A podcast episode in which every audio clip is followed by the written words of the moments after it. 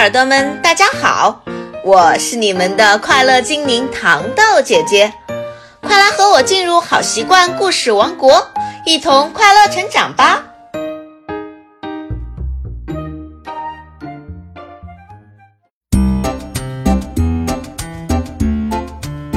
小耳朵们，大家好，糖豆姐姐又来给大家讲故事啦。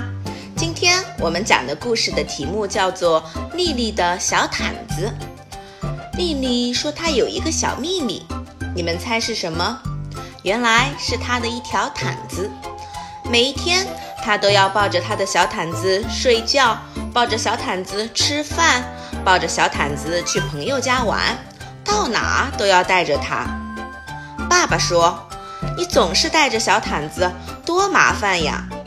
丽丽紧紧着抱着她的小毯子说：“不嘛，我就是喜欢我的小毯子。”妈妈说：“宝贝，小毯子都脏脏的了，妈妈帮你洗一洗吧。”丽丽紧紧着抱着她的毯子说：“不，我就喜欢我的小毯子，我不给你。”很快，丽丽到了上幼儿园的日子，妈妈很担心，丽丽的小秘密要藏不住了，怎么办？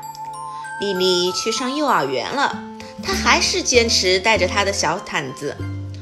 周老师看到她微微笑，可是幼儿园里要自己吃饭，丽丽就一边抱着小毯子一边吃饭，那多麻烦呀！下午的活动时间到了，幼儿园的操场上阳光明媚，好多小朋友们都在成群结队的玩，他们有的滑滑梯。有的荡秋千，还有些小朋友和老师们在玩老鹰捉小鸡的游戏。丽丽也想和同学们一起玩游戏，可是她抱着毯子，怎么也跑不快，还差点被绊摔跤了。丽丽不玩了，她只好抱着毯子站在一边，看着其他小朋友们玩。周老师看到丽丽这个样子，走过来说：“丽丽。”要不要你和其他小朋友一起去玩滑滑梯？老师替你保管一下小毯子，可以吗？丽丽犹豫着。快来和我们一起玩啊！其他小朋友们都在喊她过去。丽丽终于选择把毯子交给了周老师。她跑向了小朋友们，按顺序排好队，等着滑滑梯。晚上回到家，丽丽告诉爸爸妈妈。他今天把小毯子交给了周老师，还和同学们玩了很开心。第二天在幼儿园吃饭，丽丽放下了毯子，自己吃饭。瞧，她吃的多快呀！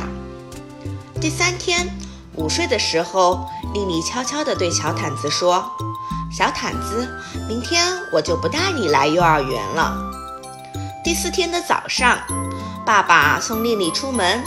丽丽对小毯子说：“小毯子，再见，我要去幼儿园了。晚上回家再和你一起玩。”好了，小朋友们，今天的故事就讲完了。丽丽的小变化大家都看到了吧？那你有没有这样的小秘密呢？最后，喜欢糖豆姐姐的一定点一点订阅按钮，还有关注我们的微信公众号“现代儿童教研社”，我们会在那等着你们的。拜拜。